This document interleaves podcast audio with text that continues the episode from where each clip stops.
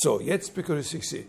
Äh, und da habe ich eben mit diesem äh, Kunst- und Sprache-Schwerpunkt begonnen vorige Woche und im, im letzten Teil da angefangen, denn äh, die Überlegungen von Gutmann ein bisschen zu rekonstruieren. Davor habe ich noch ausgehend von zwei verschiedenen Schlüsselbegriffen andere Richtungen angedeutet, die man da nehmen kann. Das eine war geleitet von dem Begriff Zeichen und das andere von dem Begriff Ausdruck.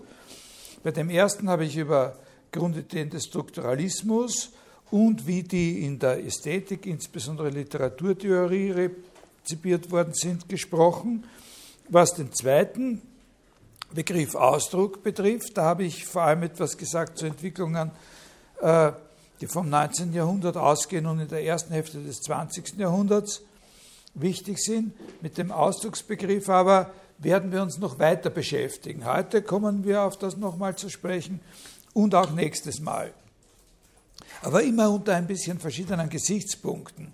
Und was eben jetzt äh, die allgemeine, allgemeine Grundlagen der Symboltheorie von Nelson Goodman angeht, äh, bin ich noch gar nicht zu den entscheidenden Ideen gekommen, sondern habe nur zuerst mal allgemein unterstrichen, dass es sich da um eine Theorie handelt, die allem, was wir davor behandelt haben, sehr extrem entgegengesetzt ist, weil sie nämlich ins Zentrum genau diesen Begriff des Verweisens auf ein anderes stellt.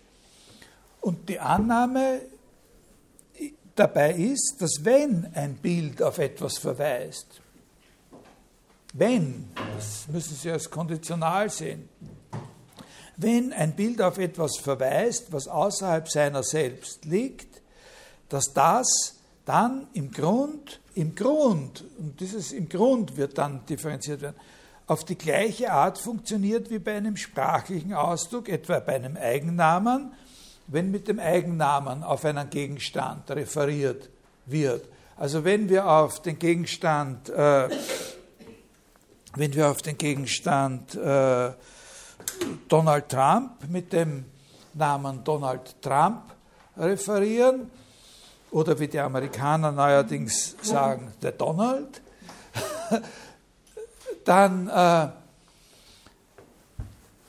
ist das im Prinzip, dann funktioniert das auf die gleiche Art, wie wenn in einem Foto oder einem Bild oder einer Karikatur der abgebildet ist. Dann tut das dort abgebildete, die Karikatur nach dieser Auffassung, im Grund auf dieselbe Weise auf eben genau diesen selben Gegenstand äh, sich beziehen. Das ist die, eine Grundannahme. Also beachten Sie das konditionale Element, wenn und insofern ein Bild auf etwas anderes verweist. Aber immer wieder haben wir genug, äh, sind wir mit Bildern konfrontiert und keineswegs nur in Museen oder so, wo uns fraglich erscheint, ob dieses Bild auf irgendwas anderes verweist oder, oder nicht. Oder wo wir manchmal sogar sicher sind, das verweist auf nichts anderes. Und dann, nach dieser Grunderklärung, äh, dieser Grundannahme, habe ich eine der wichtigen Vorfragen in seiner Theorie erklärt. Was ich Ihnen heute zeige, das ist eine Sache mit einem Aufbau.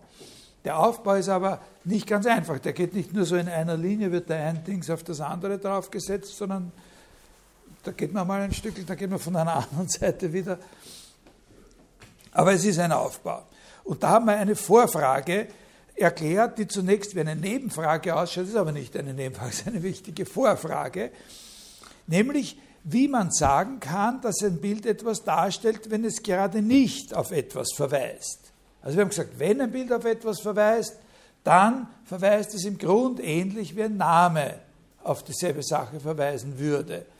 Und jetzt beschäftigen wir uns ein bisschen, oder haben wir uns beschäftigt mit der Nebenfrage, was es heißen soll und wie man sagen kann, dass ein Bild etwas darstellt, etwas darstellt, wenn es gerade nicht auf etwas verweist.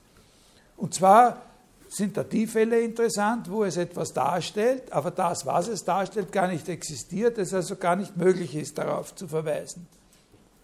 Ja, so war das doch. Jetzt mache ich noch eine kleine Fußnote. Ich erzähle Ihnen das jetzt, glaube ich, ja, ich habe das Buch gar nicht mitgenommen, ohne dass ich was aus dem Buch vorlese. Und eine der Sachen, mit denen, die, schwierig sind, wenn man sich mit diesem Text auseinandersetzt, ist die Terminologie. Äh, die Terminologie ist äh, lokal immer verständlich, aber man kann Schwierigkeiten haben, seine Terminologie im Großen über das ganze Buch hinweg zum Beispiel konsistent äh, zu finden. Das geht schon, aber das ist eine gewisse Herausforderung. Und das Problem wird sehr, sehr verschärft dadurch, dass die erste Übersetzung des Buches, aus der ich ja auch diese Kopie gemacht habe, diese Lesen über das mit dem Fälschen, äh, dass die extrem schlecht ist. Die ist sehr, sehr schlecht. Es gibt inzwischen aber, es gibt auch noch eine andere Übersetzung, glaube ich, eine neuere, die sehr, sehr viel besser ist. Aber das wirft natürlich dann auch wieder das Problem auf, dass man da dauernd äh, Ich versuche Ihnen das jetzt so zu erklären, äh, ohne dass ich jetzt auf die wirkliche terminologische Lage, weder im Englischen noch im Deutschen bei ihm Bezug nehme, sondern dass man die Sachen hier, so wie ich sie Ihnen erkläre, auseinanderhalten kann, weil diese Dinge ja auch nicht etwas sind, was Sie selber lesen müssen. Aber versuchen Sie es zu verstehen. Es ist nicht so, dass, wenn es da eine Prüfung gibt, ich dazu keine Fragen stellen werde. Also, wie wäre es dann, wenn wir die Grundannahme haben, wenn es verweist, verweist es so wie ein Sprachausdruck. Wie können wir, können wir von Darstellen reden, auch wenn gerade nicht verwiesen wird, weil es ja nichts geben kann, worauf verwiesen wird. Worauf diese Vorfrage zielt, worauf man mit dieser Vorfrage zielt, das ist offensichtlich eine Differenzierung in den Begriff darstellen. Diese Vorfrage wie können, wie können wir davon reden, dass er etwas darstellt, wenn es gerade nicht darauf verweist? Das zielt darauf, den Begriff des Darstellens so zu differenzieren, dass es eins gibt mit Verweisen und eins ohne Verweisen. Ne? Darstellen V und Darstellen not V. Ne? Klar. Ja? Ein nicht referierendes Darstellen. Und da habe ich eben gesagt, seine Beispiele, dafür, für sein Darstellen ohne Verweisen. Man könnte auch sagen, das ist vielleicht gut, es gibt ein Darstellen mit Dargestellten und ein, Dargestelltes ohne Dar ein Darstellen ohne Dargestelltes. Ne? Ein autonomes Darstellen. Das wären eben Bilder von Einhörnern oder von solchen äh, Personen wie dem Mr. Samuel Pickwick, dem Präsident des Pickwick Club von dem man nur weiß aus den Posthumous Papers of the Pickwick Club, erschienen Mitte der 30er Jahre des 19. Jahrhunderts von Charles Dickens. Was meinen wir, sagt er, wenn wir von einem Bild sagen, sei eine Darstellung von Mr. Pickwick. Jedenfalls können wir nicht meinen, dass Darstellen hier eine zweistellige Beziehung ist, die zwischen dem Bild und dem Mr. Pickwick stattfindet, weil es den ja nicht gibt. Ne? Und da äh, meint er eben, und das ist ein sehr ungewöhnlicher, ein sehr kreativer Vorschlag von ihm, äh, das ist was Inventives, das ist eine eigene Idee, die er, die er da hat, äh, dass man das so verstehen muss, dass dem Bild eine Eigenschaft zukommt. Also dass es sich nicht um das zweistellige Prädikat x stellt y dar handelt, wenn wir sagen, das stellt den Mr. Pickwick dar, sondern dass wir meinen, dass dem Bild als solchen einstellig die Eigenschaft zukommt, ein Pickwick-Bild zu sein.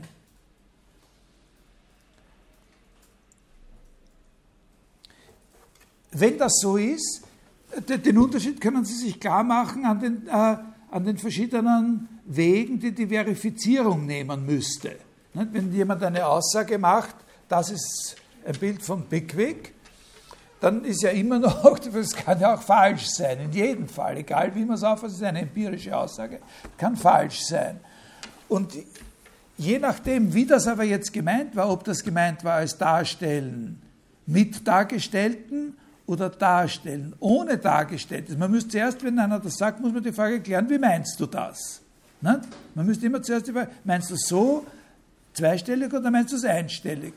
Und in jedem Fall wäre der Verifizierungsweg ja ein anderer, und zwar signifikant anderer. Bei Darstellen mit Dargestellten läuft die gehört bei der Verifizierung auf jeden Fall dazu, dass man diesen Gegenstand findet.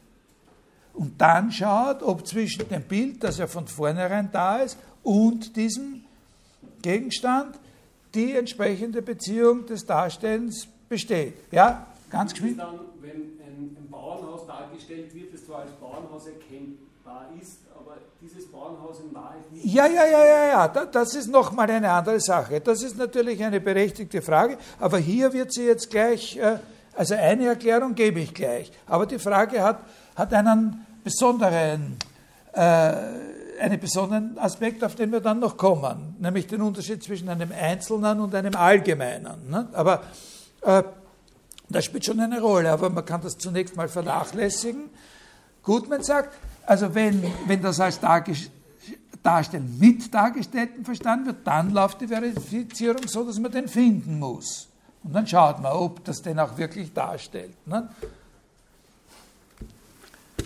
Wenn es aber die Variante nach seinem Vorschlag ist, dass es sich nur um ein einstelliges Prädikat handelt, dann läuft die Verifizierung ganz anders. Dann sucht man nicht nach einem anderen Gegenstand, der dieser Mr. Pickwick wäre, sondern dann geht es darum, ob es richtig klassifiziert ist, ob es in die Klasse aller der Bilder gehört, von denen man auch sagen würde, dass sie Pickwick-Bilder sind.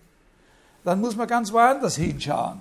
Ja, dann muss man sich die anderen Bilder vergegenwärtigen. Und natürlich eventuell auch, ob es mit der literarischen Beschreibung übereinstimmt. Wenn das ein kleines, dünnes, auszartes Mandel ist, wie man auf Wienerisch sagt, dann wird das nicht in Frage kommen als ein Mr. Pickwick äh.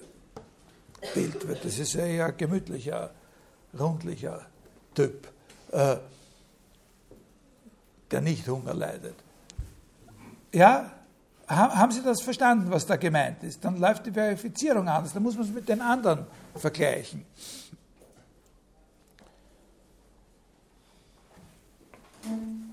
Jetzt kann da die Frage auftauchen, wie kann man denn wissen, ob überhaupt, wie ist es bei dem ersten, ob überhaupt ein, Big, ob überhaupt ein Bild ein Big-Bild ist oder so.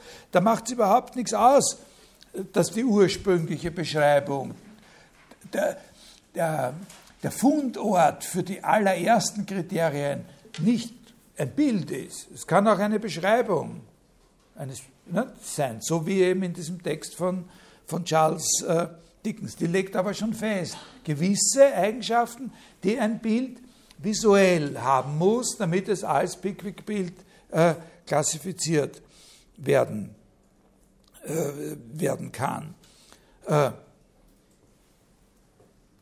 Also, wie kann man wissen, wie ein Pickwick-Bild ausschauen muss, wenn, äh, wenn es keinen Pickwick äh, gibt? Äh, es ist kein Problem zu sagen, wie er ausschauen muss, wissen wir nur aus anderen Bildern oder Beschreibungen. Ja, das ist eine, äh, da braucht man sich kein Kopfzerbrechen machen. Und jetzt kommt etwas, was ich das letzte Mal, da war ich letztes Mal am Ende, glaube ich ungefähr. Und man kann natürlich auch bei sprachlichen Ausdrücken als solchen einen ähnlichen Unterschied machen. Man kann auch bei sprachlichen Ausdrücken den Unterschied machen zwischen Beschreibungen oder Benennungen, die etwas sozusagen so benennen, dass beansprucht wird, dass es das auch gibt, und man kann äh, davon diejenigen unterscheiden, wo das nicht verlangt wird. Also er sagt dann in dem Text, also so ein Beispiel, Pickwick Wladimir Putin, der Mann mit den drei Köpfen. Äh, das sind drei Mann-Beschreibungen, drei mannartige Beschreibungen. Aber nur eine ist auch die Beschreibung von einem Mann. Weil weder der Mann mit den drei Köpfen noch der Bigwig existieren.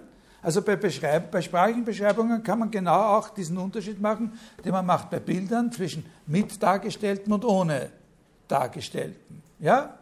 Also es ist ein, so wie man sagt, das ist ein Pickwick-Bild, sagt man, das ist eine Mann-Beschreibung. Der Mann mit den drei Köpfen. Es ist eine Beschreibung, eine Mann-Beschreibung. Man ist versucht, Beschreibung von einem Mann. Aber das, dieses von impliziert immer genau das, was hier nicht gemeint ist, nämlich, dass es den auch geben müsste. Ne?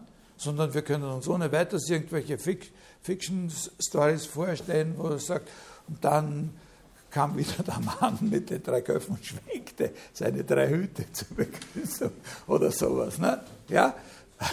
Äh, also dieser Unterschied ergibt noch keinen notwendigen Unterschied zwischen Bildern und Beschreibungen. Aber er liefert den entscheidenden Schlüssel, für den, wo der Unterschied liegt. Und der ist sehr einfach und banal, wo der Unterschied liegt, hier in dieser Perspektive. Nämlich der liegt darin, dass wenn wir von einem Bild sagen wollen, ob es ein Pickwick-Bild ist oder nicht, wir visuelle Kriterien angehen müssen.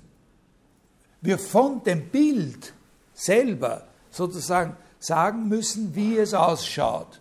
Ja, das ist ein, ein wichtiger Punkt. Während wenn wir eine sprachliche Beschreibung haben, wir zwar in dieser Beschreibung auch visuelle Eigenschaften wiedergeben können, aber die Wörter nicht so ausschauen müssen, in denen wir den Mr. Pickwick beschreiben. Die Wörter selber schauen nicht so aus, wie der, die, haben, die müssen überhaupt keinen Grad von Ähnlichkeit mit dem Mr. Pickwick haben. Ja? Verstehen Sie, was gemeint ist? Also das ist einfach der Unterschied hier zunächst einmal. Der Unterschied zwischen Sprachenbeschreibungen und visuellen Bildern. Wenn beide von diesem Typ des Darstellens ohne Dargestelltes sind, besteht einfach darin, dass in dem einen Fall, wenn man sagen will, ob es das ist, die, die Klassifikation sozusagen, dass die Sache selber so und so ausschauen muss, das Symbol selber muss irgendwie eine Ähnlichkeit haben. Und im anderen Fall muss diese Ähnlichkeit nicht vorhanden sein, sondern da ist die Beziehung opak zwischen dem Wort rundlich und dem Rund, dem Bauch von dem Pickwick, äh, besteht eine andere Beziehung, eine Beziehung der Unähnlichkeit, während es eben zwischen, der, zwischen dem Bauch von dem Mr. Pickwick und irgendwas, was ihn rundlich erscheinen lässt, tatsächlich eine Ähnlichkeitsbeziehung geben sollte, dem, was ihn auf dem Bild rundlich erscheinen lässt. Ja? Irgendeine Art von Ellipsen oder eiförmiger Figuration auf dem Papier. Verstanden? Ja, ich glaube, das kann man schon jetzt mal verstehen. Das ist eine Vorfrage und nicht eine, äh, äh, eine Nebenfrage. Also das Ergebnis ist folgendes, wenn wir von bildlicher Darstellung sprechen, sollten wir zwei Aspekte voneinander unterscheiden. Das bildliche im engeren Sinn, indem es sich um bestimmte visuelle Eigenschaften handelt, die das Bild haben kann und die so sein können, dass man sagt, das stellt irgendwas dar, ohne dass man darauf verpflichtet ist, dass dieses Dargestellte auch existiert, und eine zweistellige Darstellungsrelation, die tatsächlich den Verweis auf ein anderes, also das, was man auch mit dem Wort Denotation bezeichnen kann, die ein anderes Einzelnes denotiert, einschließt. Also, wenn wir dieses Ergebnis erzielt haben, diese Einsicht, zu dieser Einsicht gekommen sind, dann sehen wir zugleich auch, dass hier terminologisch etwas in Ordnung gebracht werden müsste. Man hat das jetzt zwar erfasst, aber man hat das Gefühl, man sollte jetzt hier mal klare Verhältnisse schaffen, sodass jemand, der uns im Weiteren äh, folgen möchte, weiß, wovon die Rede ist, wenn von Darstellung die Rede ist, weil das ja zwei recht verschiedene Sachen sein können. Und hier gibt es natürlich, gäbe es mehrere verschiedene Möglichkeiten, Ordnung zu schaffen. Man kann das so machen, man kann das anders machen. Man kann sagen, Darstellung verwende ich nur für das eine und für das andere was anderes. Er macht das so, das ist jetzt einer der Hinweise, wenn Sie den Text lesen, und da wäre es immer, da ist absolut das Beste, man liest ihn auf Englisch, wirklich, wenn Sie es einmal genauer verstehen wollen.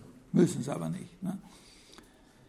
Das Wort, das er hier verwendet als Oberbegriff und das das wiedergibt, was ich jetzt immer Darstellung genannt habe, heißt Representation.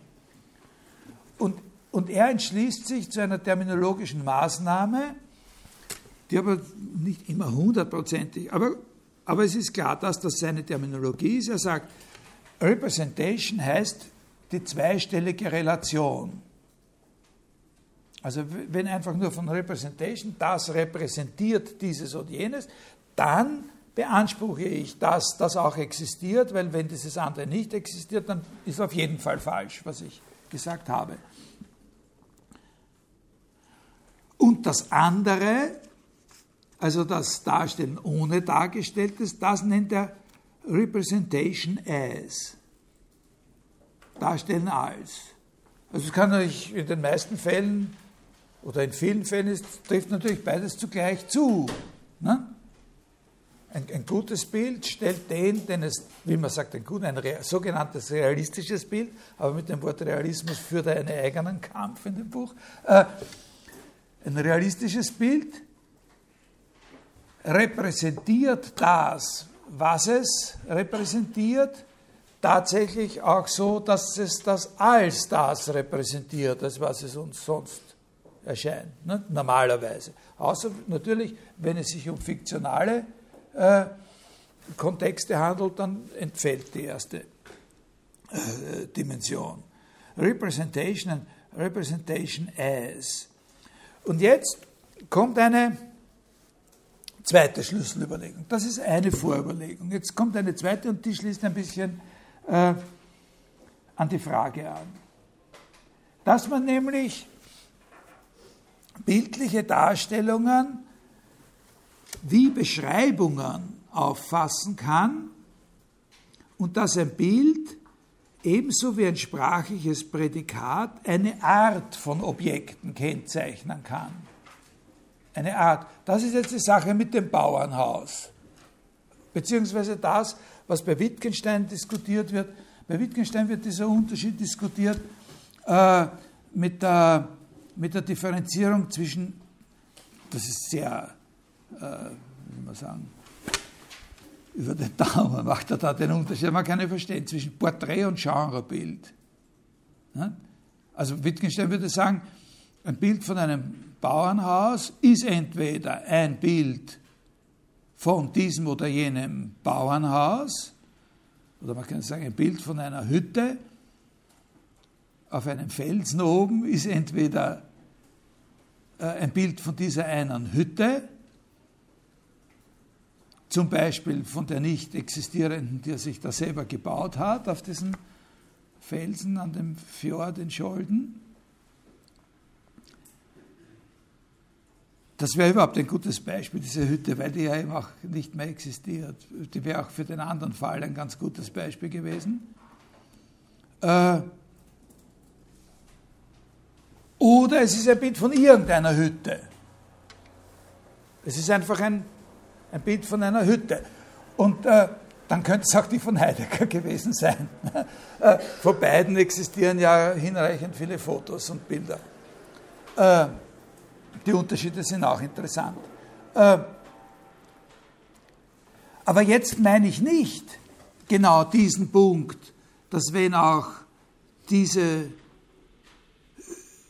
wenn auch nicht eine bestimmte Hütte existiert, dass trotzdem ein Bild von einer Hütte ist, in dem Sinne von Darstellen ohne Dargestelltes. Ja?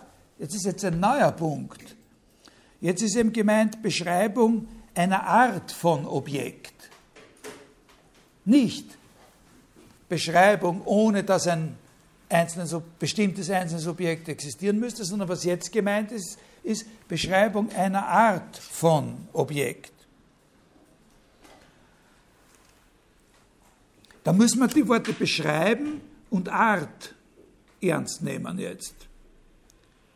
Dass das ein weit, um zu verstehen, dass das jetzt ein weiterer Schritt ist. Um auf ein Objekt zu verweisen, muss ein Symbol, egal ob sprachlich oder bildlich, dieses Objekt ja überhaupt nicht beschreiben.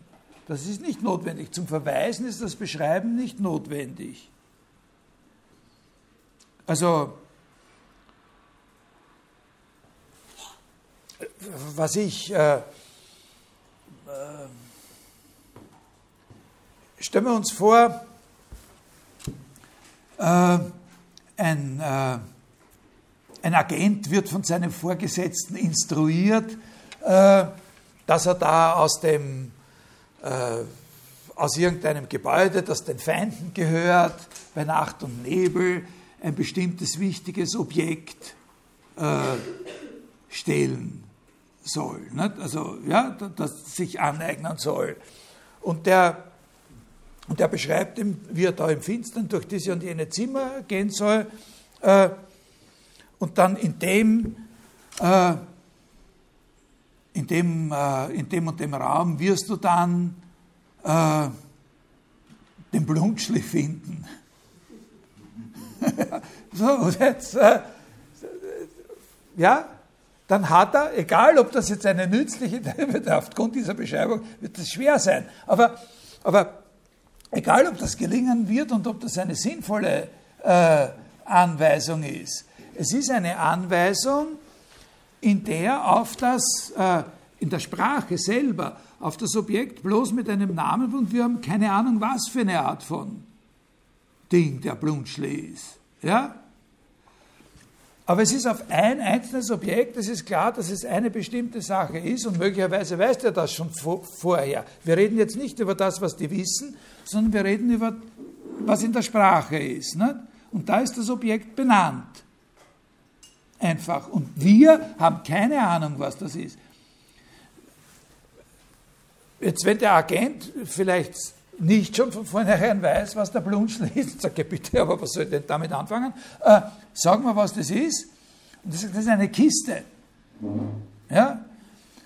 Dann ist ein allgemeiner Ausdruck, der dieses Objekt beschreibt. Es ist eine kleine Kiste, ja? Die du da rausnimmst. Dort ist nur eine Kiste, du wirst gleich sehen, dort ist nur eine Kiste. Und um die Kiste geht es. Nicht um den Regenschirm, nicht um den Teekocher, sondern um die Kiste. Und, äh, aber Kiste ist vieles. Der Unterschied, ne? Blunsch ist ein Name für das eine Objekt. Das hätte auch was anderes sein können als eine Kiste. Aber Kisten gibt es viele. Ja? Kiste ist ein allgemeines und Kiste beschreibt dieses Objekt. Ja? Verstehen Sie das? Das ist der Unterschied zwischen beschreiben und, äh, wenn dort mehrere Kisten sind, dann muss er die Kiste ein bisschen genauer beschreiben. Aber wie genau immer die Beschreibung ist, es wird immer noch möglich sein, dass es noch was anderes gibt, auf das sie auch zutrifft. Das Problem, wir klammern hier das Problem aus, wie man das logisch, das logische Problem, wie man sozusagen echt individuierende Beschreibungen geben könnte. Darauf ist die Kennzeichnungstheorie von Bertrand Russell in der ganzen Geschichte der Philosophie die erste äh, äh, wirklich sozusagen durchdachte Antwort. Aber äh, das interessiert uns jetzt hier nicht, ne, sondern uns interessiert der grundsätzliche Unterschied zwischen Beschreibung und Referenz. Und was beschrieben wird, ist immer eine Art. Was sozusagen nur beschrieben wird, ist immer Art. Ne? Alle Kisten, alle 3 mal 3 Meter, 3 mal 3 mal 3 Meter großen Kisten, alle grünen und so weiter. Ja? Eine grüne Kiste heißt immer, ist immer die Beschreibung der, der Art. Ja, haben Sie das verstanden? Ein beschreibendes Prädikat beschreibt eine Art von Objekt. Und jetzt könnte man natürlich den anderen Ausdruck wieder reinnehmen, weil wir jetzt ja den Ausdruck Art haben, könnten wir auch sagen, eine Beschreibung beschreibt etwas auf eine Art und Weise, die auch auf anderes zutreffen könnte. Aber wir können natürlich auch das Wort Denotation verwenden dafür. Dann müssen wir aber sagen, eine Beschreibung denotiert eine Art. Ja, eine Beschreibung denotiert nicht einen einzelnen Gegenstand, sondern als Beschreibung denotiert sie immer eine Art. Verstanden?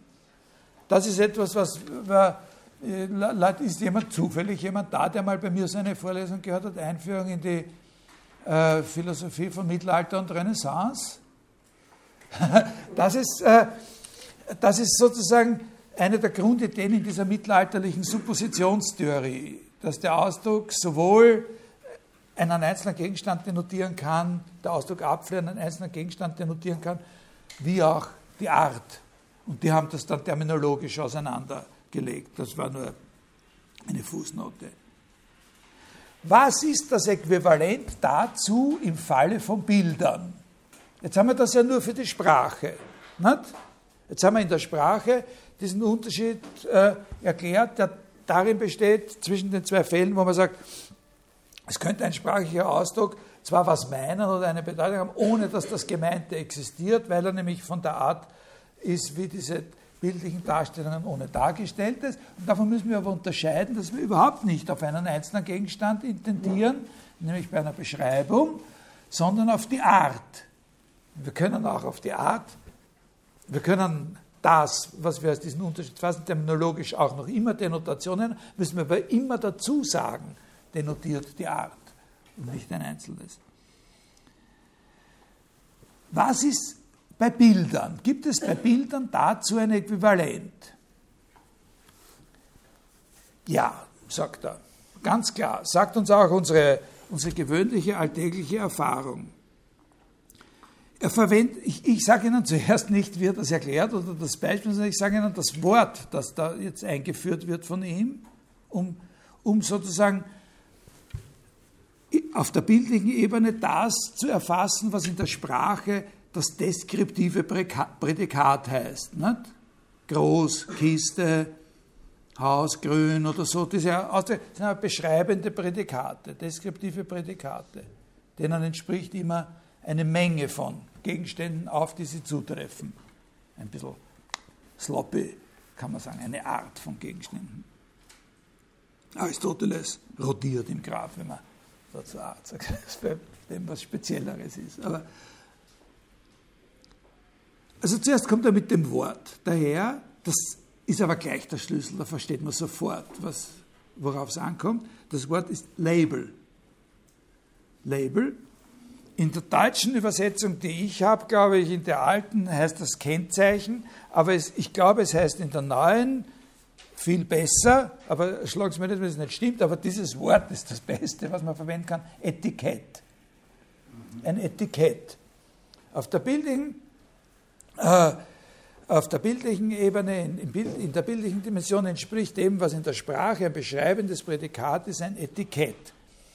Und man kann Objekte, also die Sache ist die, man kann Objekte klassifizieren, sprachlich klassifizieren und sagen, Tisch, Sessel, Buch.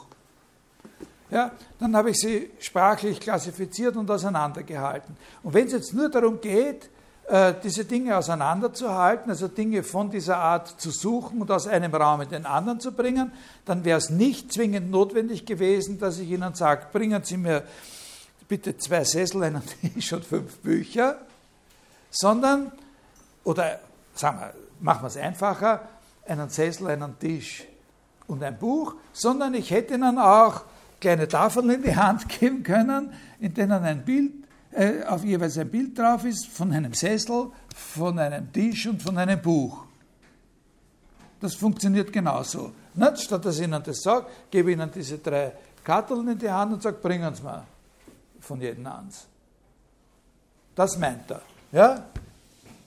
Also wir können mit Bildern genau das machen, was wir mit Beschreibungen machen, wenn wir, und das nennt er die Funktion des Bildes als Etikett. Äh, das, so ein Bildchen etikettiert eine Art von Dingern. So wie die entsprechenden Sprachenausdrücke dieselbe Art von Dingern äh, beschreiben. Auch hier ist wieder genau, wo liegt der Unterschied? Der Unterschied ist genau der, dass es bei der Funktion von so einem Bild als Etikett, worauf kommt es da an? Da kommt es echt darauf an, wie es ausschaut. Ich, Sie werden, wenn ich Ihnen, wenn ich Ihnen ein Teeheferl-Bild gebe, kann ich nicht erwarten, dass Sie mir einen Tisch bringen. Ja? Also, das heißt nicht, dass man nicht unter Umständen ein Teeheferl als Tisch verwenden kann, wenn man ein großes Teeheferl hat und es kommt nur darauf an, dass man einen Tisch hat, auf dem man zwei Streichhölzer auf, und dann dreht man das Teeheferl um und dann, ja, oder wenn man das als Tisch in einem Puppenhaus verwenden will, weil der Tisch im Puppenhaus kaputt gegangen ist. Aber im Prinzip ist ein Teewel doch wirklich ganz was anderes als ein Tisch. Und ich kann nicht erwarten, dass wenn ich in einen... Ja, worauf kommt es an? Es kommt auf das, also das Äquivalent zu dem semantischen Vorverständnis der Ausdrücke Tisch, Teewel und so weiter, ist eben dort, wie das ausschaut. Ja?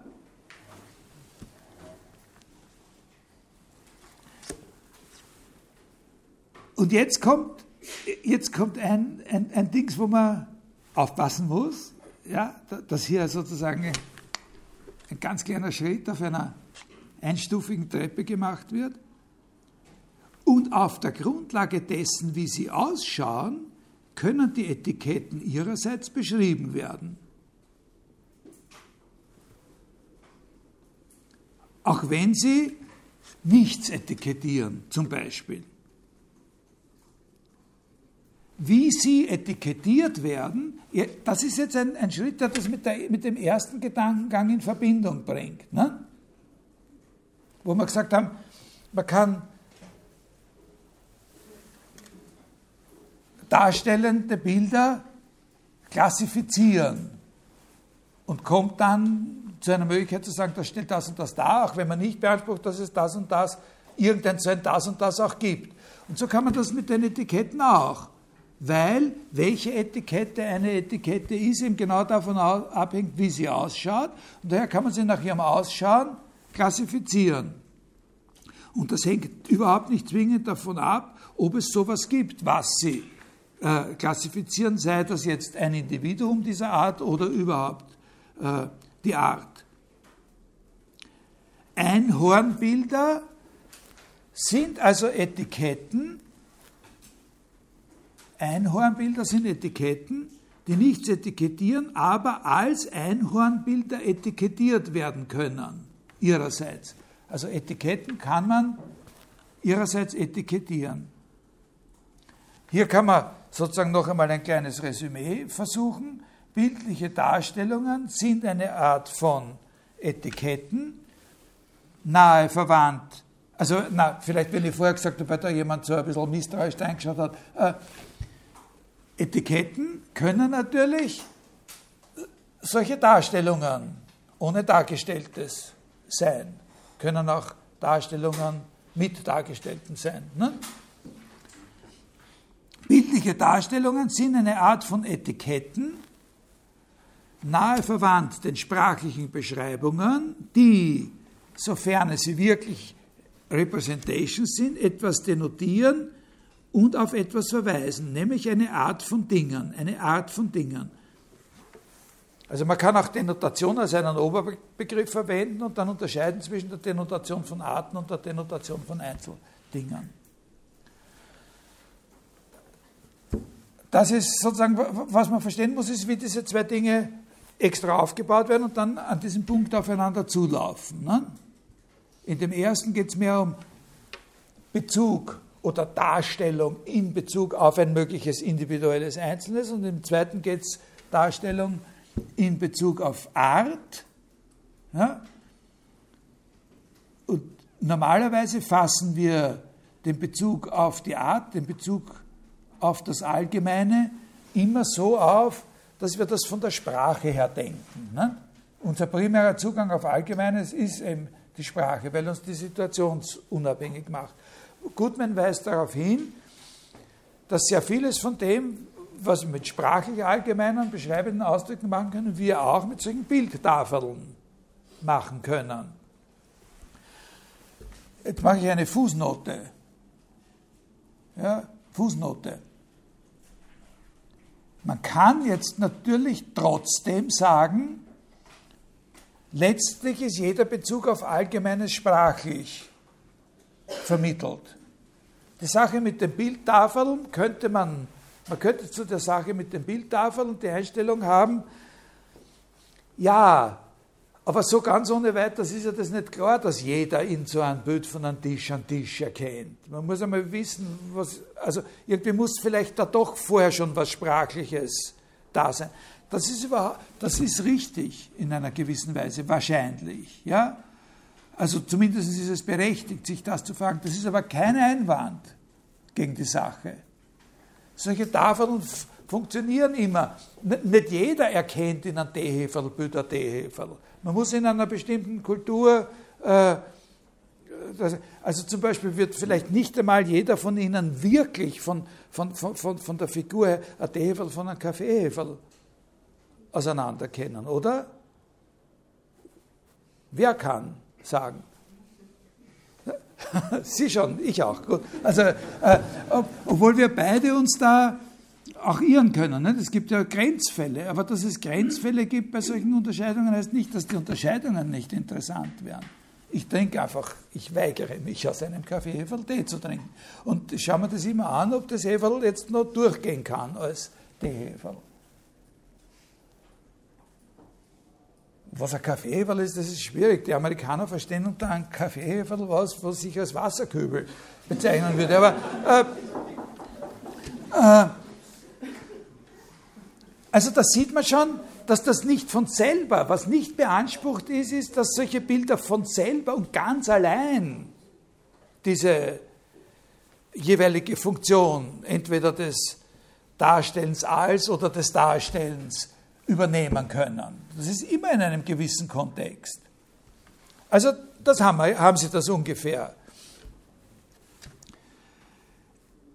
In dem zweiten Kapitel von dem Buch geht es um, zunächst mal um was, äh, schaut so aus, es ging jetzt um was, äh, was Neues ist, aber da geht es um den Begriff Ausdruck. Dieses Kapitel heißt The Sound of Pictures. Äh, an dem ich, ich, tue nicht alle Beziehungen, die zwischen diesen beiden Kapiteln hergestellt werden können und die er dann auch in dem Buch noch weiterhin herstellt, tue ich Ihnen erklären. Aber ein paar werden Sie sehen.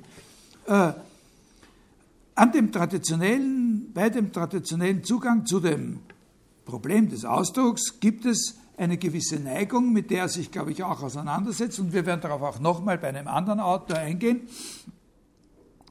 Da gibt es die Neigung, das, was man meint, mit Ausdruck so zu erklären, dass man es der Darstellung gegenüberstellt. Und zwar so, dass Darstellung etwas darstellen, also wenn ein Symbol etwas darstellt, das immer so von der Art ist, dass äh, Objekte, Arten von Objekten, Sachverhalte, Ereignisse dargestellt werden. Also irgendwas, was man in der in unserer gemeinsamen Umwelt identifizieren kann. Objekte, Sachverhalte, Ereignisse, also das geht über alle ontologischen äh, Unterschiede hinweg, während Ausdruck mit Emotionen zu tun hat.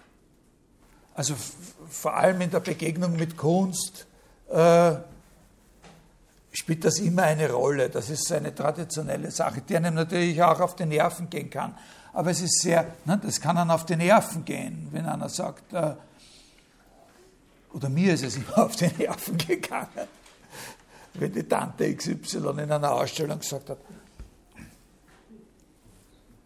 ja, das ist wirklich alles, ganz, ganz genau hat er das alles gemalt, aber, aber ich mag das Bild nicht, das Fötterausdruck. Ne? Das, das berührt mich ja gar nicht. Ne? Das schaut so aus wie eine Fotografie. Es kann mich nicht berühren, weil es Fötterausdruck. Ist alles ganz genau dargestellt und da kann man alles erkennen. Canaletto ist dann sozusagen ein Streitfall. Ne? Äh, können wir aber auch sagen. Ne?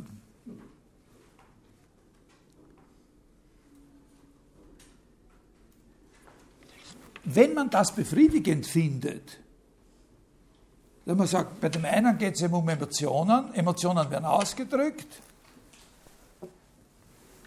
Objekte, Ereignisse, Sachverhalte und so weiter werden repräsentiert oder abgebildet, dann könnte man auf die Idee kommen zu sagen, es handelt sich im Grunde um eine, in beiden Fällen, bei der Symbolisierung von Ausdruck und bei der Symbolisierung von irgendwelchen äh, Verhältnissen in der Umwelt, es handelt sich in beiden Fällen, im, spricht nichts dagegen zu sagen, im, dass es sich in beiden Fällen um dieselbe Beziehung handelt. Ja? Um dieselbe Beziehung, nur dass äh, die Relate in einer charakteristischen Weise verschieden sind.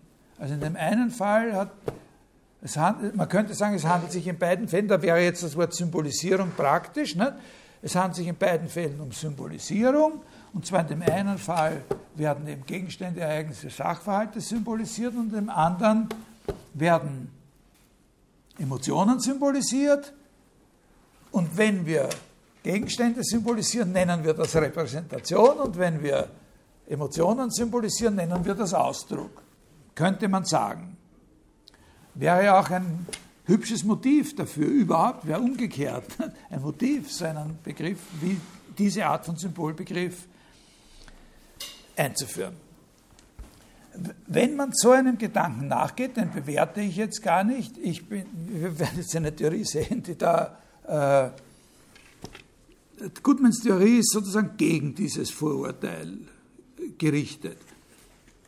Mir ist dieses Vorurteil sowieso auch immer schon unsympathisch, aber äh, wenn man aber jetzt mal dabei bleibt und diesem Gedanken ein bisschen nachgeht und versucht, sich Beispiele auszudenken, dann wird man sehen, dass es bei früher oder später draufkommen, dass es im Fall von Emotionen einen wichtigen Unterschied macht, ob man die Emotion als einen Typ oder eine Instanz auffasst.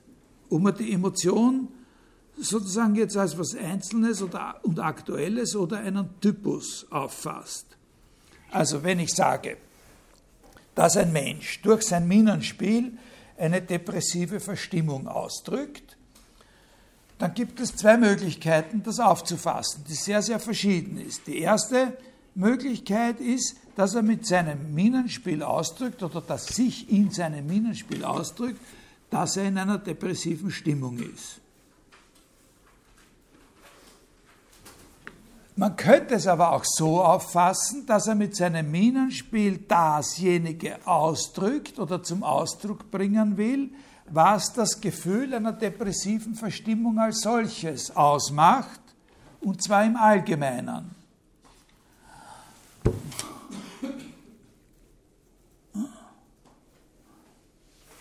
Ich bin aber gar nicht. Also bin bester Laune. Ne? Aber ich hoffe, es ist mir gelungen, ein bisschen was von dem zum Ausdruck zu bringen. Ja? Und, und, und wenn Sie mich nicht da jetzt in meiner guten Laune und mit meiner blöden Witze schon so und so lang äh, erlebt hätten, sondern ich, ich wäre da einer und Sie würden sich nur umsehen, da einer, der das ist, dann könnte man dann im Zweifel sein, ob der jetzt wirklich ne, ja, depressiv ist oder ob er nur das zum Ausdruck bringt, ich will das nicht weiter verfolgen, das interessiert uns jetzt überhaupt nicht, aber es ist ganz klar, dass wenn man über das Schauspiel nachdenkt, man äh, mit diesem Problem zu tun hat. Und es gibt ja tatsächlich auch Schulen, äh, Schauspielertrainings, wo die, die, darauf hinauslaufen, dass, dass ein Schauspieler sozusagen tatsächlich was von dem spüren müsste oder so.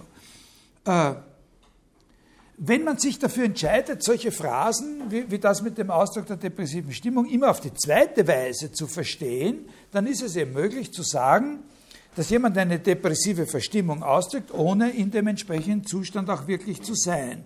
Und in vieler Hinsicht ist das, wenn man eine Theorie des Ausdrucks entwickeln will, spricht viel dafür, dass das die einzig akzeptable Entscheidung ist, das so aufzufassen.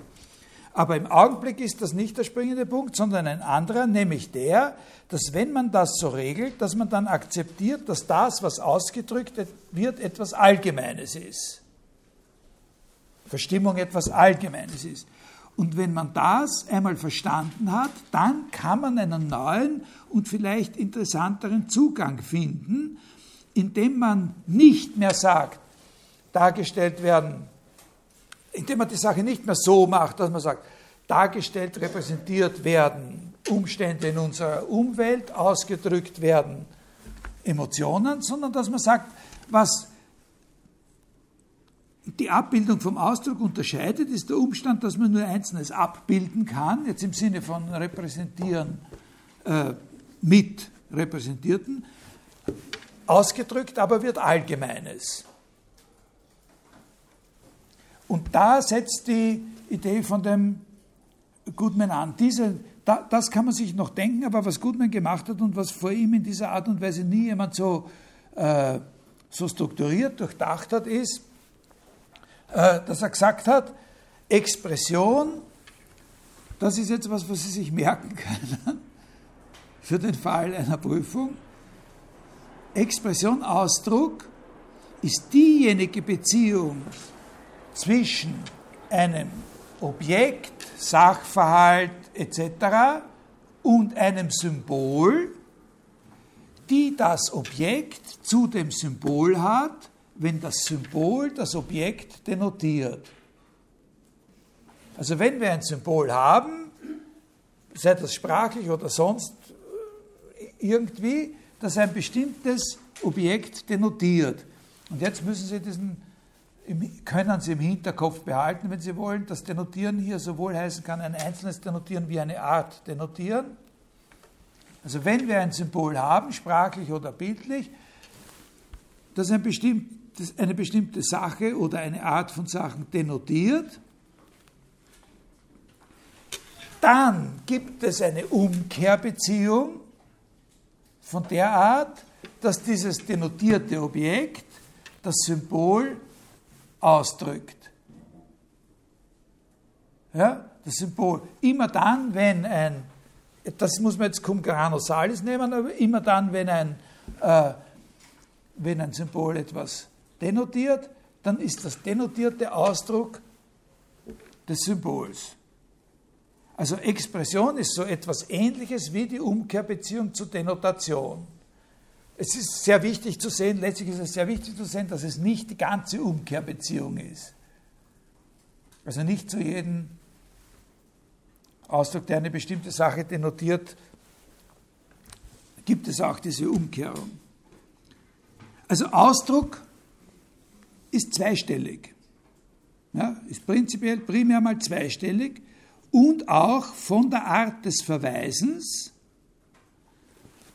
aber nicht denotativ. Ist von der Art des Verweisens zweistellig,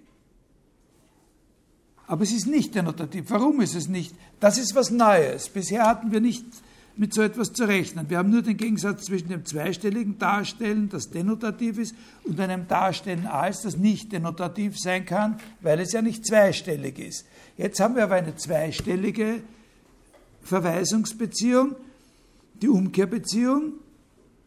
Die ist deswegen zweistellig, weil sie die Umkehr einer zweistelligen Beziehung ist, aber weil sie die Umkehr der Denotation ist, kann sie natürlich nicht selber auch Denotation sein.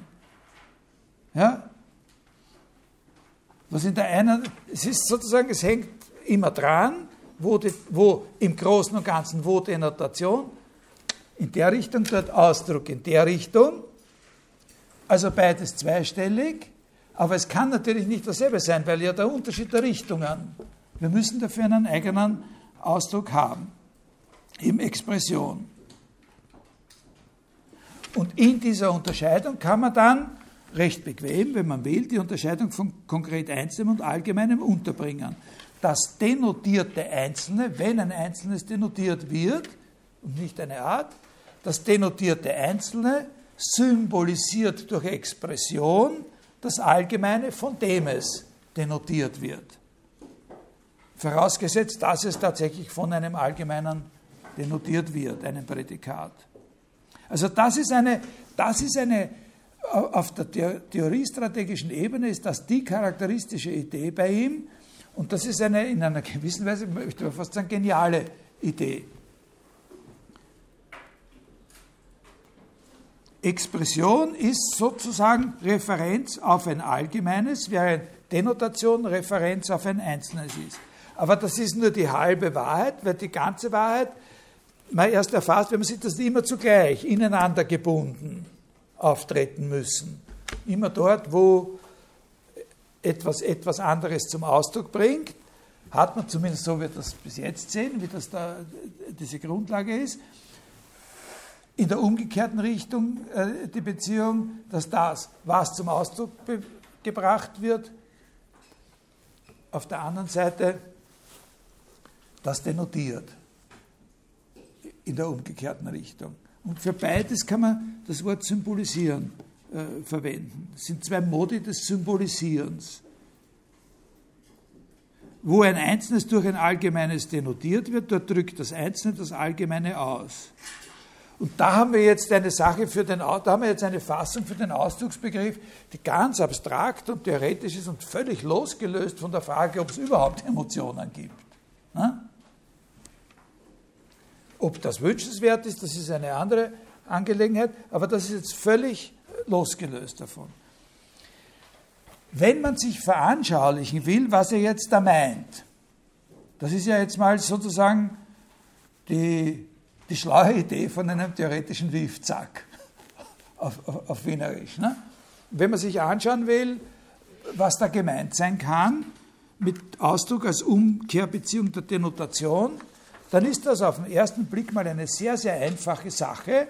Und da hat einer, bietet er einen Begriff an, wo es auch wieder so ist, dass wenn man, den, wenn man das mal hört, das Wort, dann glaubt man schon, man hat alles verstanden. Und das ist auch wichtig, dass man da zunächst mal äh, was Konkretes erfassen kann. Das ist der Begriff Exemplifikation. Ja? Man hört das Wort und dann denkt man sich ja klar, ne? ja, man muss nur die Idee gehabt haben, dann sieht das jeder.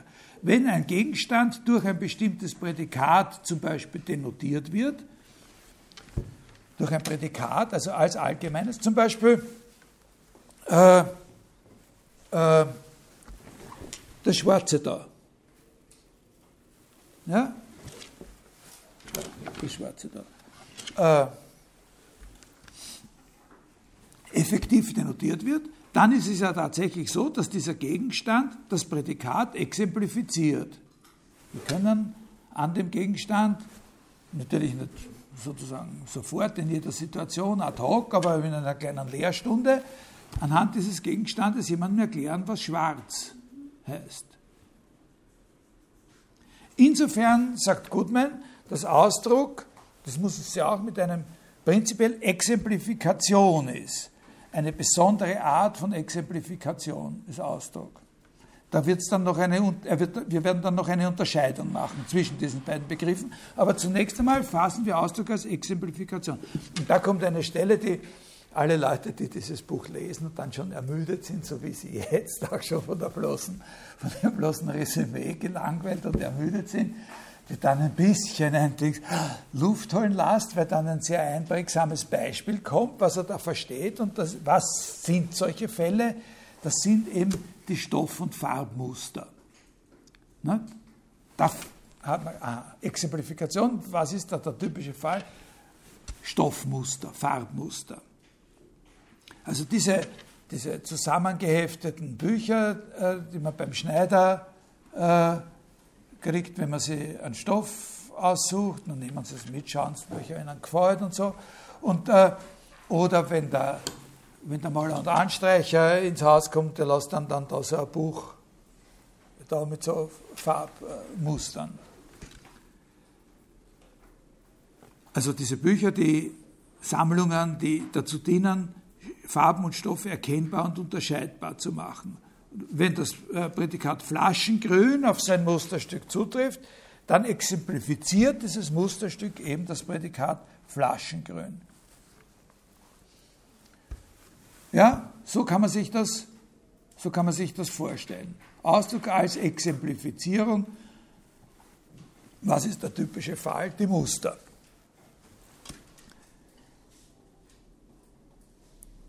Es gibt zwei Probleme hier, von denen man eines immanent mit diesem Begriff der Exemplifikation lösen muss und das andere erfordert extra Überlegungen, aber sie hängen stark zusammen.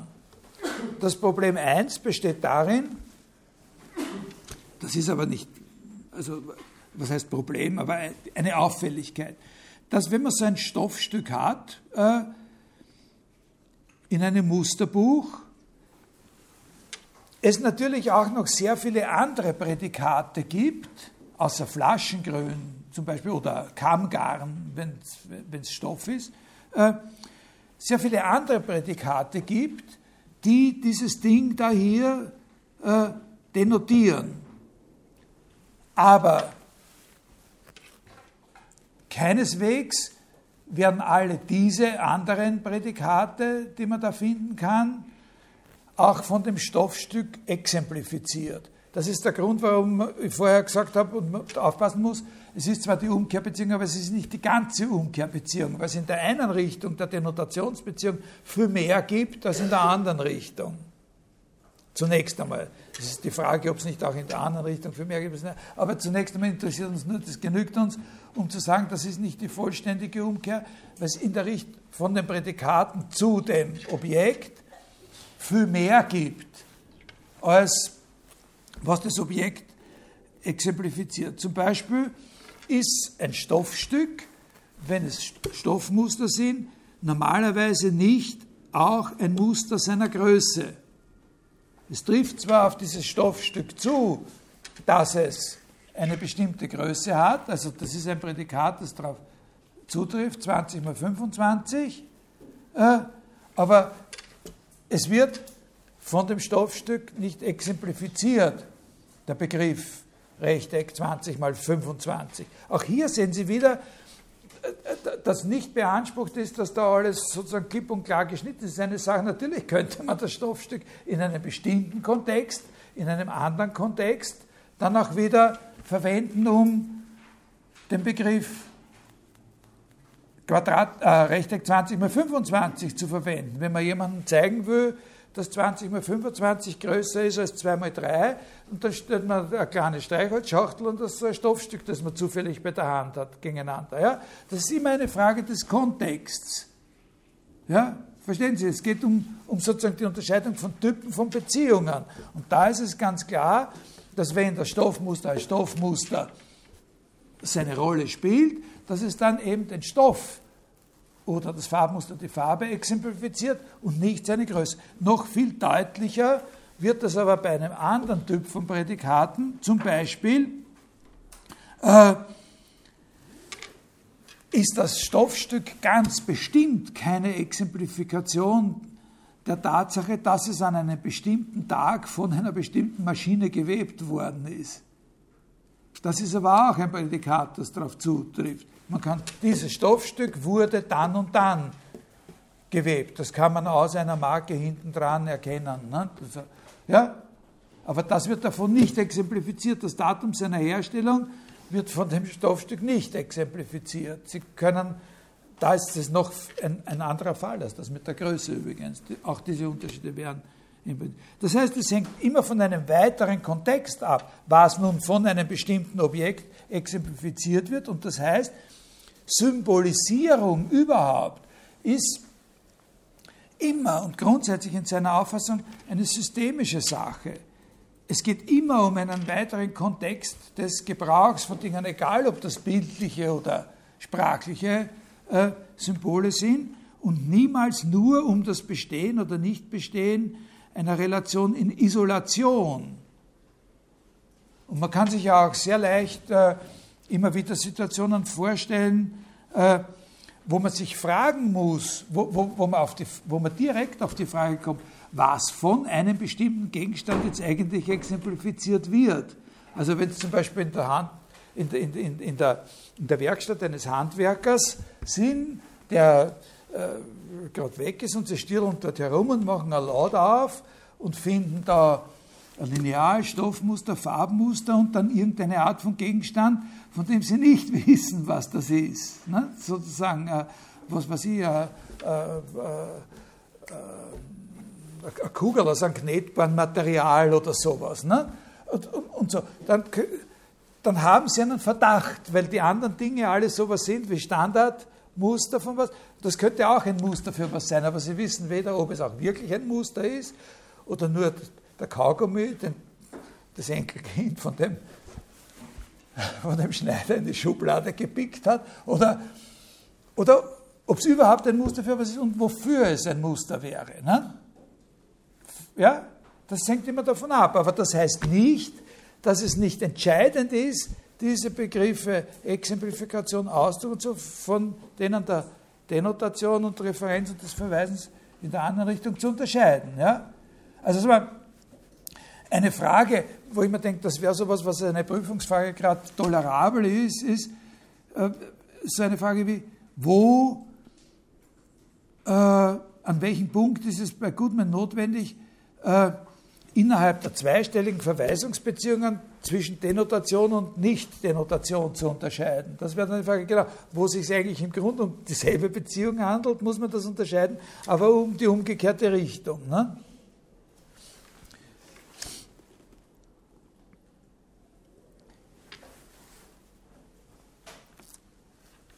Also, vom, vom bloßen Bestehen oder Nichtbestehen einer Beziehung zwischen zwei Sachen hängt nie ab, in welcher Weise wir das eine als Symbolisierung des anderen verstehen. Man muss immer einen Kontext des Gebrauchs in, äh, in Betracht ziehen.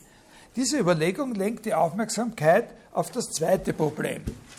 Das zweite Problem ist ein, äh, ein echtes Problem. Das erste ist, ist eigentlich nur eine Klärung. Ne?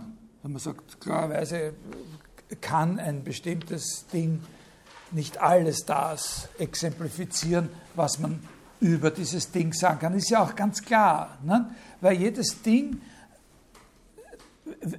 wenn das Symbol dinglich ist, dann hat sie, eine bestimmte, bestimmte Eigenschaften und bestimmte Eigenschaften hat es nicht. Ne? Und, äh, und man kann nicht, äh, man kann nicht, äh, also man kann von dem Stoffstück zum Beispiel kann man sagen, das riecht schon irgendwie so komisch. Ne? Also, wo ist das rumgehen die ganze Zeit? Aber es hat keinen Sinn. Sie sagen, dass es das als Stoffstück exemplifiziert, den Geruch. Das zweite Problem ist ein, ein richtiges Problem. Nämlich so, man kann das, was ich Ihnen jetzt äh, gerade erklärt habe, so ausdrücken, dass man sagt, oder ich habe es ja eh schon gesagt, ein Gegenstand exemplifiziert eigentlich nie alle Eigenschaften, die er hat. Der Gegenstand hat eine ganze Menge Eigenschaften, über die man diskutieren kann und so, die er nicht exemplifiziert. Zum Beispiel an einem bestimmten Tag hergestellt worden zu sein oder so. Ja? Also ein Gegenstand exemplifiziert nie alle Eigenschaften, die er hat.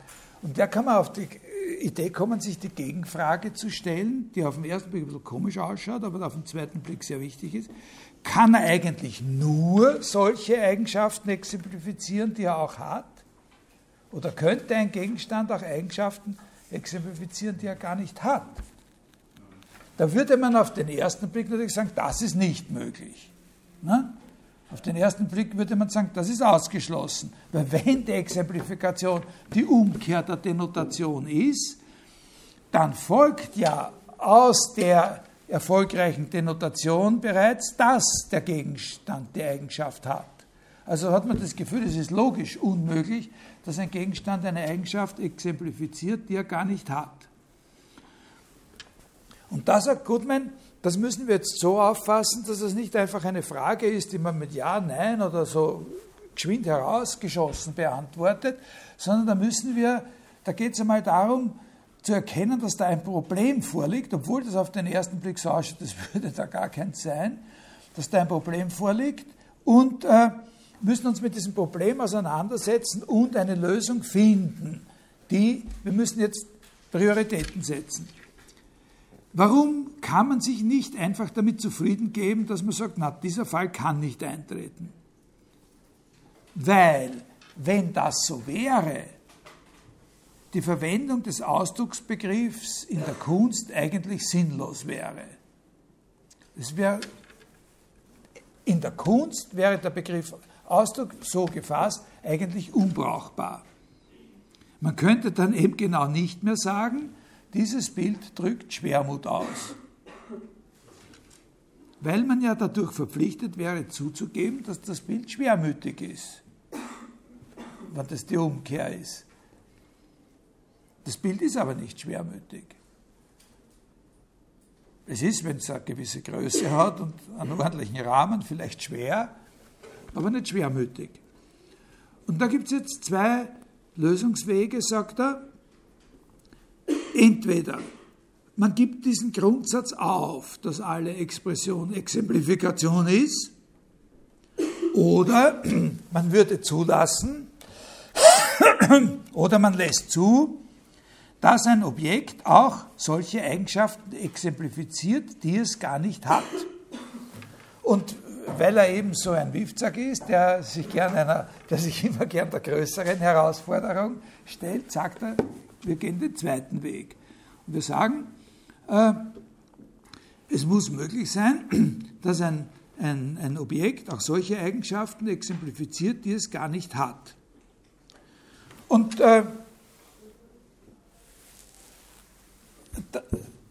das, was absurd erscheint, das wird jetzt natürlich, das kann jetzt natürlich nur auf eine Weise plausibel gemacht werden, diese Entscheidung, nämlich, dass man differenziert oder dass man darüber nachdenkt, was es eigentlich heißt, eine Eigenschaft zu haben. Äh, und also jetzt habe ich zu wenig Zeit, ich kann Ihnen das jetzt nur noch sehr schnell schematisch, deute ich Ihnen äh, das an, aber das, das, führe ich auch gar nicht sozusagen wirklich zu einem echten Ende, diese ganzen, äh, diesen ganzen, das habe ich auch nicht vorgehabt, weil, sondern das ist jetzt dazu da, damit Sie sehen, wie man auch über die Beziehung von Sprache und Kunst nachdenken kann.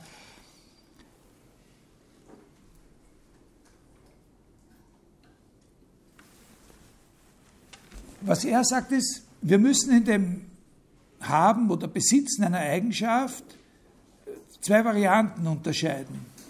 Nämlich das ursprünglich Haben einer Eigenschaft und das metaphorische Haben einer Eigenschaft. Also man könnte sagen, mit metaphorisches Haben oder metaphorischer Besitz einer Eigenschaft heißt nicht ursprünglicher Besitz einer Eigenschaft. Der Begriff Metapher ist da sehr, sehr, sehr wichtig. Und äh, also etwas kann eine, eine Eigenschaft exemplifizieren, die es nicht ursprünglich hat. So heißt er. Ne? Es exemplifiziert dann eine Eigenschaft, die es zwar hat, aber nur metaphorisch hat. Ne? Also der erste Schritt ist, dass man sagt, kann es Eigenschaften exemplifizieren, die es nicht hat?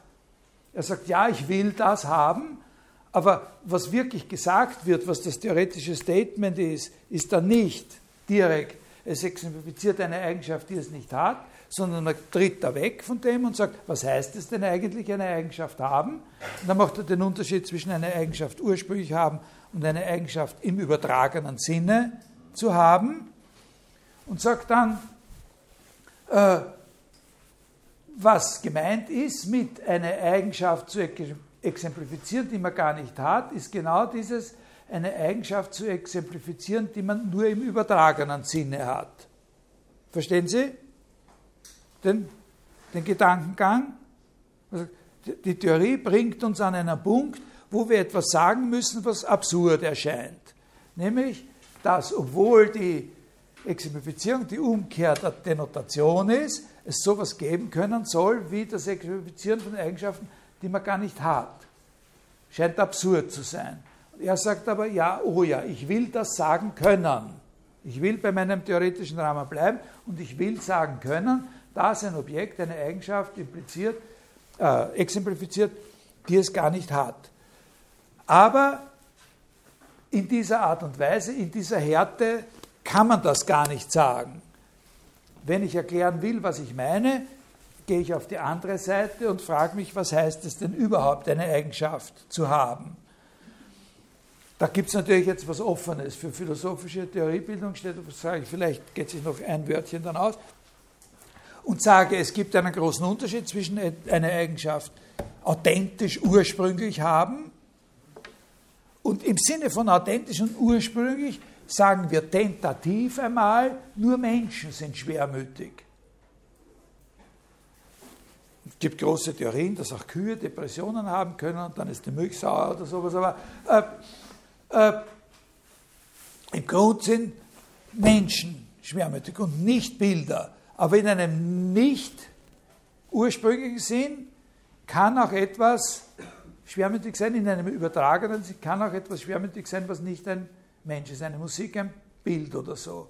Und so kann ich dann sagen, dass es eine Eigenschaft hat, äh, eine Eigenschaft exemplifiziert, die es in nicht ursprünglicher Weise hat, nämlich metaphorisch hat. Ja? Würde auch die Illusionen entfallen? Nein, nein, nein, das kann ich jetzt nicht beantworten. Nein, nein. Äh, äh, also, was er dann entwickelt, da gibt es mehr oder weniger einen, einen eigenen Abschnitt darüber, was eine Metapher eigentlich ist, was hier übertragen heißt. Und da weise ich Sie jetzt nur noch auf zwei, zum Abschluss der heutigen Stunde weise ich auf zwei äh, Fragen hin, die da in, interessant sind. Oder zwei, zwei Punkte hin, äh, die da interessant sind. Hoffentlich fällt mir da der erste jetzt dann gleich wieder ein. Ich bin, äh,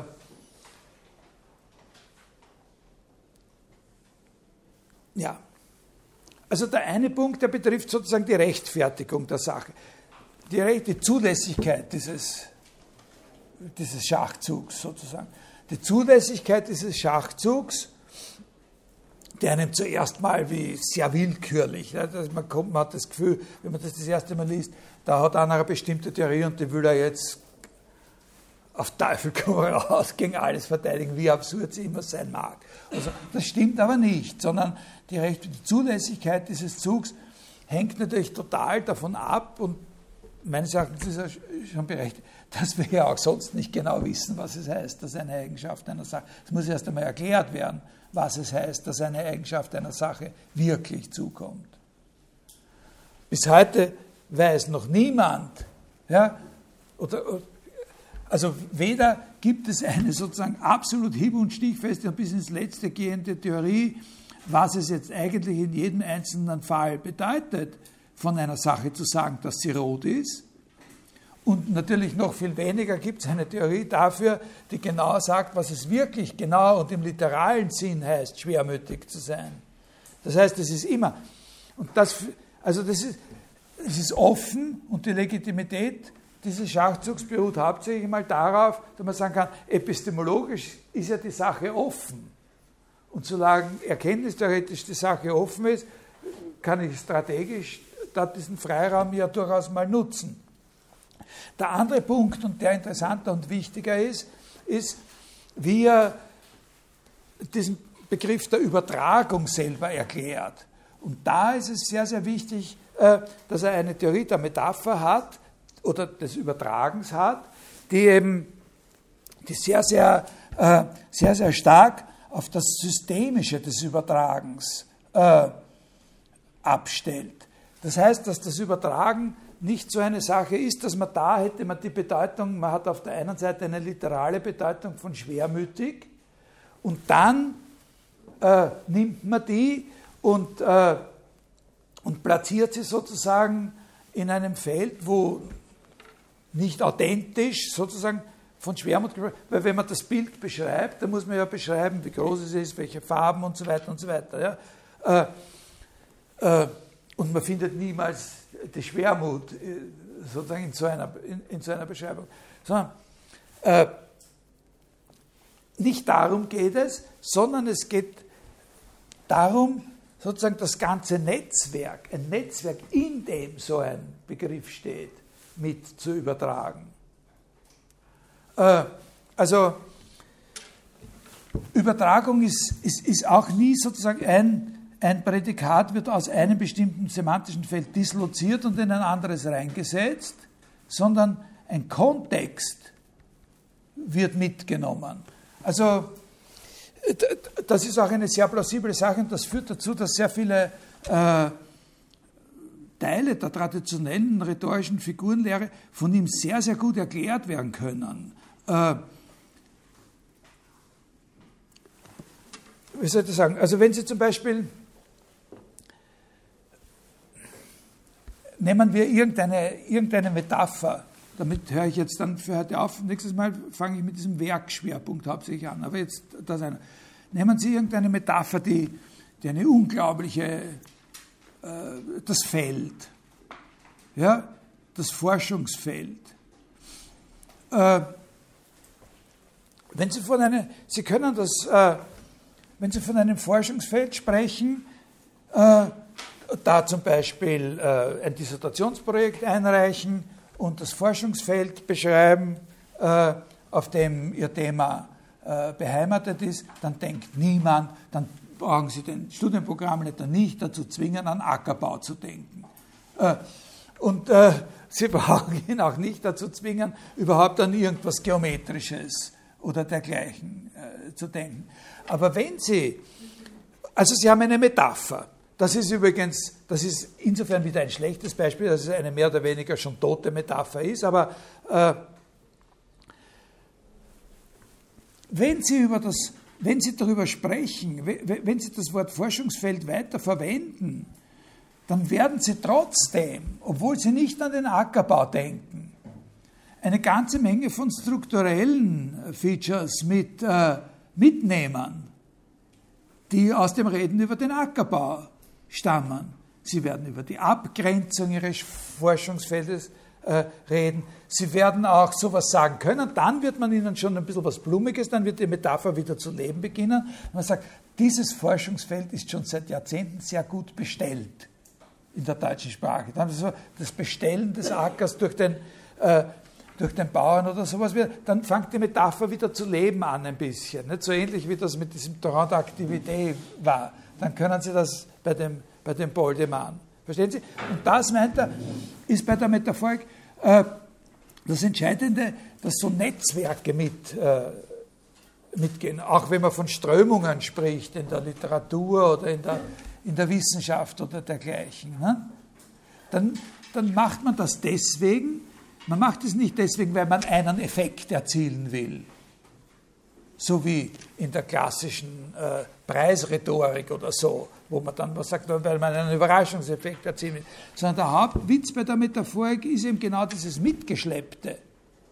Weil man sich erlauben will, mit der Metapher fällt, sozusagen eine ganze Redeweise über den Gegenstand, über dieses Dissertationsprojekt sozusagen auf einem Gebiet zu legitimieren, auf dem das Wort fällt eigentlich nicht ursprünglich beheimatet ist. Verstehen Sie? Und in diesem Sinn äh, kann man dann sagen, sind die Grenzen offen? Ist es eine Frage des Akzeptiertseins oder der Pragmatik, ob man Bildern, Schwermut oder. Äh, es gibt immer gewisse Sachen, wo man, wo man dann sagen würde, äh, nein, das akzeptiere ich nicht, ne, das kann ich nicht nachvollziehen, diese Metapher. Ich kann nicht nachvollziehen, wenn jemand sagt, stellt mir hin vor einen, vor einen Picasso und sagt, siehst du, dass dieses Bild rechnet? Dieses Bild ist eine Rechnung. Sage ich, nein, kann ich nicht verstehen. Dann müsste man erst einmal erklären, inwiefern. Ne? Und wenn es ihm gelingt, sein Netz her, ne, dann, dann ist es ihm gelungen, aber es ist, gibt keine Garantie. Okay, also äh, mit diesem Punkt mache ich für heute Schluss. Wir kommen nächstes Mal auch wieder auf den Goodman, aber wir beginnen mit einem anderen Autor, wenn wir diese Frage nach dem Werk aufnehmen, nämlich bei dem Richard Wollheim zunächst mal und gehen von Ideen, die der hat, dann kommen wir wieder auf dieses Goodman-Kapitel, das Sie gelesen haben.